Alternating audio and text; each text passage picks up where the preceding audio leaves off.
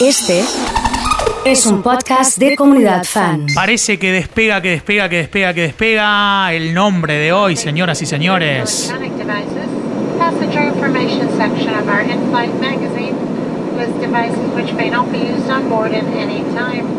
Despega, el nombre es. Amelia Earhart, la aventurera que se convirtió en el mayor enigma del siglo XX. Rubia, alta, atractiva, unas trazas de modelo y aire andrógino muy, muy llamativa, un parecido con las modelos que estaban dominando la escena o las actrices de Hollywood de una época. Amelia se había convertido en una sensación que rivalizaba en su época con las estrellas de Hollywood. Lo cierto es que Amelia Mary Earhart, nacida en Kansas en 1897, en el seno de una familia sin ninguna vinculación con el aire, tenía un sueño desde la primera vez que pisó una pista de aterrizaje y ese sueño era volar. Ni más ni menos que volar. O más bien, como a ella le gustaba decir, vagabundear por el aire. Esto que tanto nos gusta a nosotros en la radio, hacerlo de manera real y tangible. La infancia de Amelia había estado marcada por la errática vida laboral de su padre, los viajes constantes, la inseguridad económica y los esfuerzos maternos por proporcionar un entorno afectivo seguro para su hija. Y eso la forjaron con cierto carácter a Amelia. Era extremadamente sociable y despierta, disparaba escopetas al aire con- de aire comprimido, ¿viste cómo hacían los pibes en el pueblo? Sí, sí, sí, ¿Eh? lo recuerdo. ¿Qué haces hoy a la hora de siesta? Sábado a la mañana, si no, ¿viste? Sí. No, está mal, chicos. Bueno, eh, te decían mal. la Amelia hacía lo mismo, disparaba eh, escopetas de aire comprimido, fabricaba trampas para gallinas de muy, muy chiquita, pero le suplicaba a Papá Noel que no se olvidase de sus pelotas, sus raquetas. Una chica que leía incesantemente. Amelia no era una niña convencional, ella lo sabía. Por desgracia, crecí en una época en la que se esperaba que las niñas se comportaran como niñas. Se queja amargamente en un libro que tiene ella que se llama eh, Por el placer de hacerlo.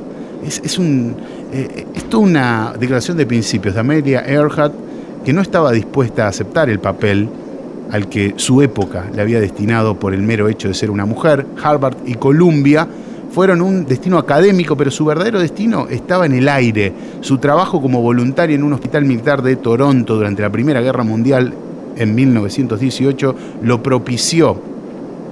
Eh, en los años 20, Oso, pilotear un avión era relativamente sencillo. Bastaba con tener solo 5 horas de vuelo. Viste que ahora hay que hacer muchas horas de vuelo para convertirte en Ahora piloto. sí. No era necesario ni licencia, ni informes médicos, ni ninguna burocracia adicional. Lo único imprescindible era ser dueño de tu propio aparato.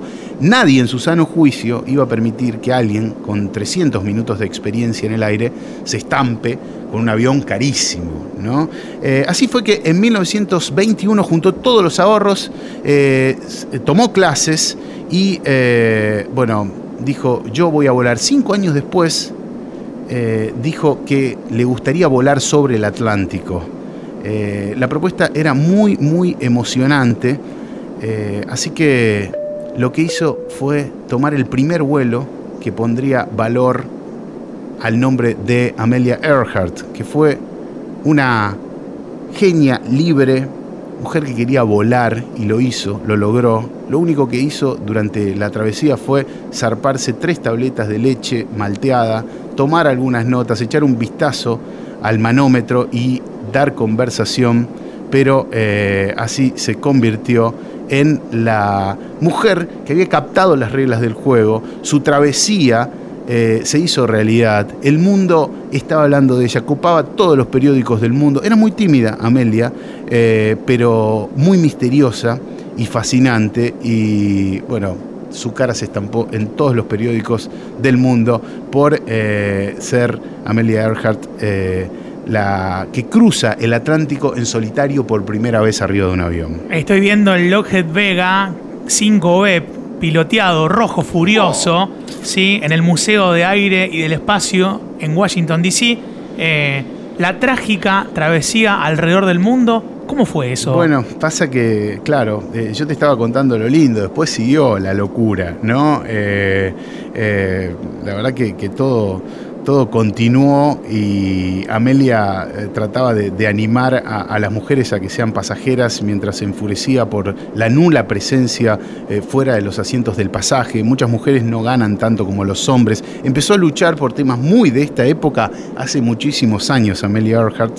Y eh, bueno, justamente se, ganó su nombre y, su potencia en, la historia.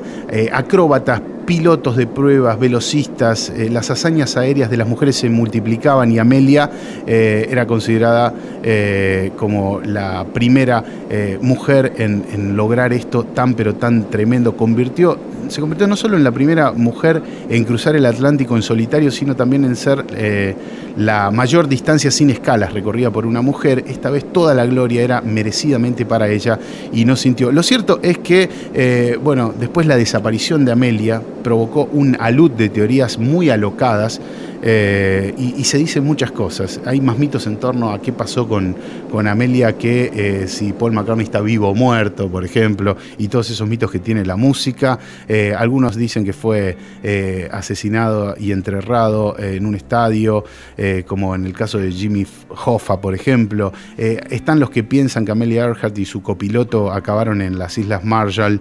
otros van más allá y afirman que fueron liberados y devueltos a los Estados Unidos, donde con el fin de evitar el conflicto diplomático, vivieron hasta su muerte con otras identidades. Otros mitos dicen que ella no aguantaba más la fama que tenía en la época y eh, vivió mucho tiempo con una identidad falsa en otro lugar.